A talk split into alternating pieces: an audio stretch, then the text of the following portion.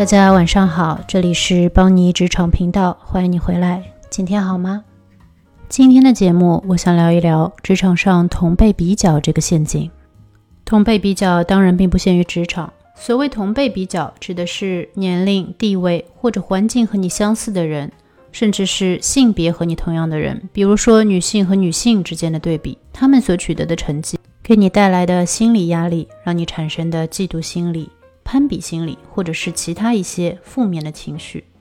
换一种说法，小时候别人家的孩子，现在成了同时入职，我还是菜鸟，他已经年薪百万的老同学。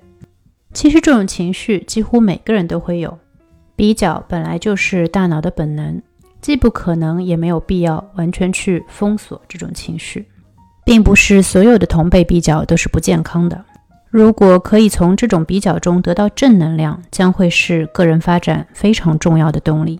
比较遗憾的是，这种比较心理往往会产生不小的副作用，远远大于它所能产生的正能量。所以呢，这种比较心理很容易成为一个陷阱。如果不小心掉入这样的陷阱里，你很有可能会变得苛责自己，觉得自己真没用，做什么都不行，自尊心由此变得越来越薄弱。陷入负面循环之中，或者你会迁怒于他人，苛责别人，觉得明明我们都一样，为什么你行我不行？你是不是使了什么手段？这个世界真不公平！你会变得愤世嫉俗。还有的人在巨大的压力之下，完全迷失了自己，把别人的标杆当成了自己的标杆，别人的目标当成了自己的目标。完全忘记了自己想要的是什么，急于去追赶别人，模仿别人，做一些自己并不想做的事情，学一些一点也不适合自己的内容。无论是哪一种副作用，其实这些都是在浪费你的时间，浪费你的精力，反而拖延了你在自己的路上行走的步伐。而且这个过程当中产生的大量负面情绪，对你的心理健康也会有很大的不良影响。你还没意识到是怎么回事，就已经变成了一个很不开心的人。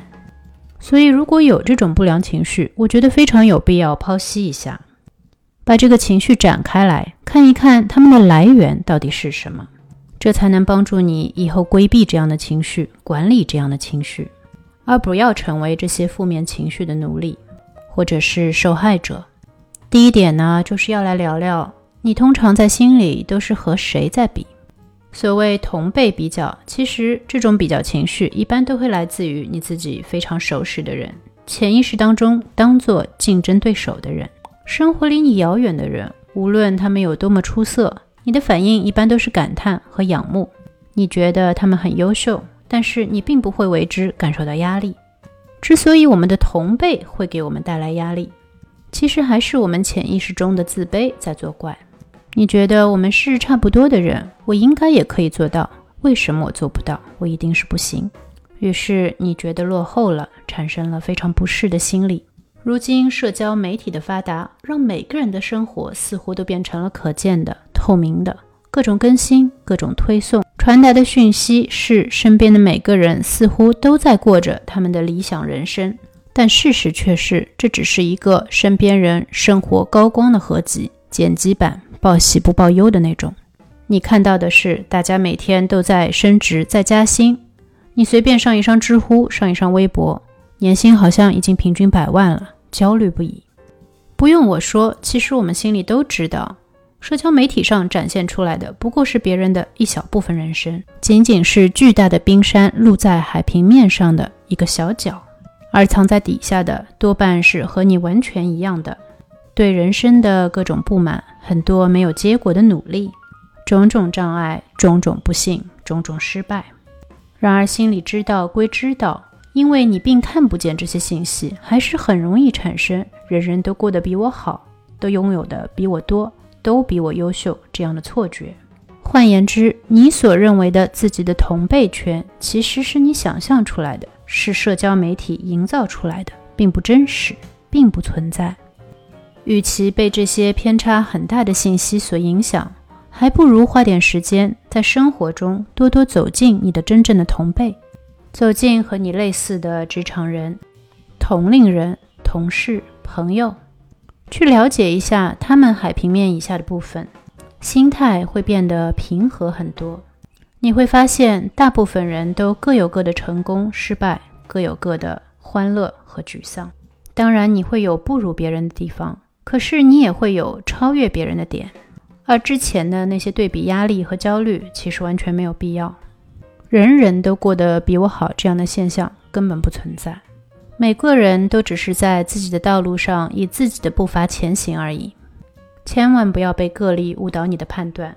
如果你在疑惑为什么整个世界都比我强，那你还不如花时间去好好看一些真实的数据，研究一下你的行业、你的年龄段、你的工龄、收入的范围到底是怎样的，中位数是什么，平均是什么，分布又是如何的，把用来和想象中的现实攀比的力气使到自己未来的职场发展上，掌握这些硬数据。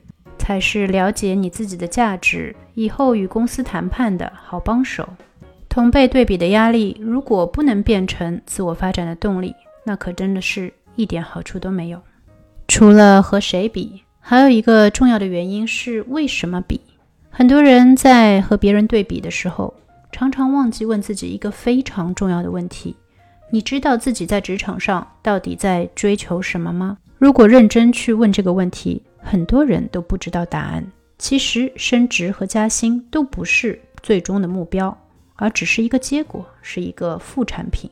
想要不受负面情绪干扰，在自己的路上坚持走，那么你首先要知道的是自己的路到底是什么。你是想成为一个领域的专家，是想建立起平台来最终单干，还是想带领一个大的团队，甚至是做 CEO？或者你就是想要一份薪水，没有哪个目标比另外一个目标更高级，最适合你的才是最好的。上面说到的这些都是可成立的目标，但你必须要清楚的知道，你所愿意放弃的和你愿意投入的，与你得到的成果大概率是成正比的。你只看到别人的光鲜，他们背后的付出，你知道吗？你打算，你愿意，你能够付出这么多吗？他们得到的，或者他们想得到的，又是不是你所想得到的呢？这个问题值得花时间好好的想清楚。我有过一个团队中，曾经有一个员工是一位五十多岁的女士，她从二三十岁的时候就已经非常清晰的知道自己要什么。她非常享受这个行业比较高的平均薪水，但是完全不想要做到一定层级以上所带来的压力。在她自己的领域内，她有很强的专业能力。她采用的策略就是，当她做到了一定的职称之后，她就拒绝再往上升，同级别的工作从一个跳到另外一个，非常成功的挑战了我们行业中不成文的“不进则退”这么一个潜规则。当然，这和他的专业技能是分不开的。掌握这个专业技能，可能也就是他的投入，但结果就是很多很多年，他都维持着他想要的。以行业标准来说，收入并不高，但是生活却非常舒适的工作与生活平衡，他过得一直都很开心，大家都可以看得出来。这个世界上其实真正的天才很少，真正的傻瓜也很少，你身边就更少了。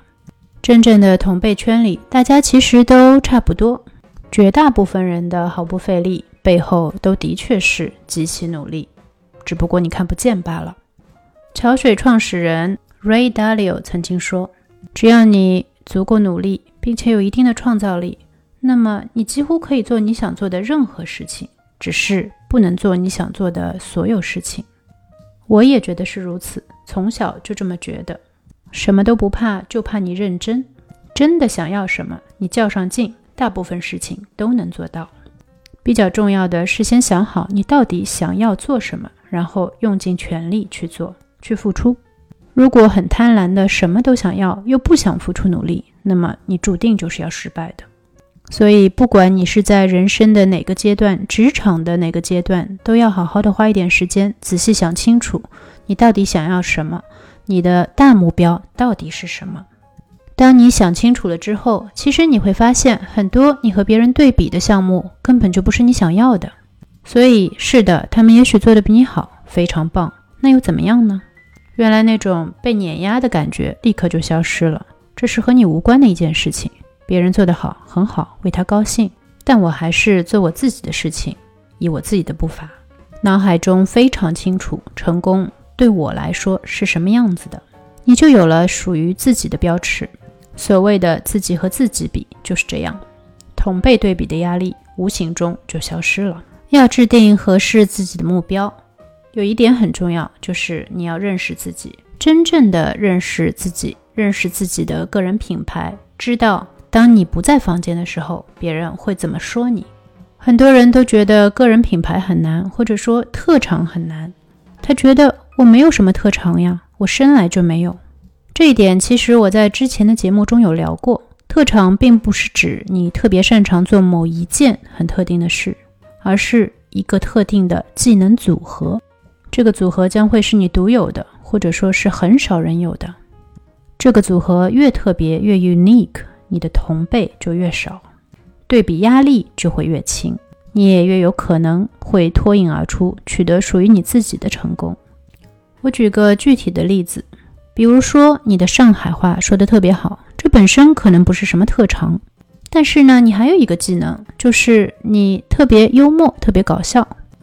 那你把这两个技能组合起来，成为一个用上海话做脱口秀的 stand-up comedian，一下子你就找到了你的 niche，有了一个很巧妙的切入点，成功的门槛一下子降低了很多。并不是说这很容易做，但是拥有你这个技能组合的人不多，竞争也就少了很多。找到适合自己的打开方式，真的是非常非常开心的一件事。你就不会再去盲目羡慕别人的玩法，别人再厉害、再成功，也与你没有太大的关系。你可以为他们高兴，但你很清楚自己适合什么，也很清楚自己的努力、自己的精力应该放在哪里。你的关注点会放在适合自己、自己能做、会做好的事情上。现在回到我之前说的，对比情绪是大脑的自然反应，不可避免上。那如果由于对比产生负面情绪，该怎么办呢？之前我在谈情绪管理的时候也说过，最好的方法呢，就是多多观察自己，了解自己的 trigger，仔细的观察和记录，你会发现自己的 pattern，会发现自己什么时候最容易陷入这种陷阱。也许是你自信心很低落的时候。也许是一天不顺利或者劳累之后，也可能你就是对社交媒体的各种信息特别敏感，或者你生理期之前是这样，什么都有可能。你可以自己观察一下，仔细观察，你会得出结论，你自己的 pattern 到底是什么。如果你对这些 trigger 都很明确，那么你就可以找出对策。在你知道你自己会比较脆弱的时候，就把这些让你不舒服的源头挪开，比如暂时切断社交网络，暂时避开一些。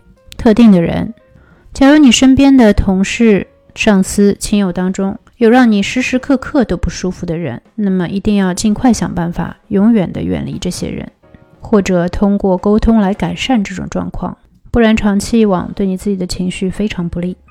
假如不小心已经陷入了这种负面情绪，很有可能你会进入一种反刍性思维，被动的、重复的思考着负面的事情。在这种情况下，假如你能够意识到自己是在这么做，是在钻牛角尖，那么就要主动用力的把自己拉出来，而进入到反思性思维，有目的的解决认知问题。听起来可能有点抽象，但事实上，在处理负面情绪上，有的时候光是有意识就已经能够非常有帮助了，可能会成为死胡同里属于你的一束光。还有一个自我调节方式呢，就是问一些好奇性的问题。处于对比的压力下，很多人会问：为什么不是我？为什么我做的不是更好？这些其实都不是建设性的问题，而好奇心的问题呢，就是我怎么样才能做得更好？我为什么要做得更好？等等。不要小觑换一个角度思考的力量。你其实是在把对比的压力变成动力，并且把这些动力变成可行动的点。或者你会意识到，其实根本没有什么可行动的点，那么压力也会消失。原来你感觉对生活失控，这种感觉现在就消失了，那么你也就可以从你负面情绪中走出来。其实人的大脑还挺悲观的，如果你不主动花力气去往正面方向思考，那么大脑自然而然就会朝负面方向发展。所以主动的去控制和管理自己这种情绪还是非常有必要的。最后，我想说一个有趣的研究结果，就是呢，人一般随着年龄的上升，对比压力会减小，什么原因呢？主要是因为随着年龄和阅历的积累，人们自然而然开始自己和自己过去的经历对比，而不再和别人对比，不再和同辈对比。你的同辈圈变成了你自己，你开始认识到自己的独特性。当然了，在这里阅历的帮助是很大的。但如果你希望能够早一点、年轻一点就避开这种可以避开的陷阱，那何不运用同样的思维方式呢？自己和自己比，自己找到自己的 niche，让你的同辈圈变成你自己，那么这样的压力自然而然就会越来越少。你说是不是呢？好了，那这个话题今天就聊到这里。希望你们喜欢今天的内容，也请喜欢这个节目的朋友们动动手指，为我的频道给出好评，让更多对职场话题感兴趣的朋友可以听到我的内容。你可以在喜马拉雅和各大播客平台搜到我。谢谢收听，拜拜。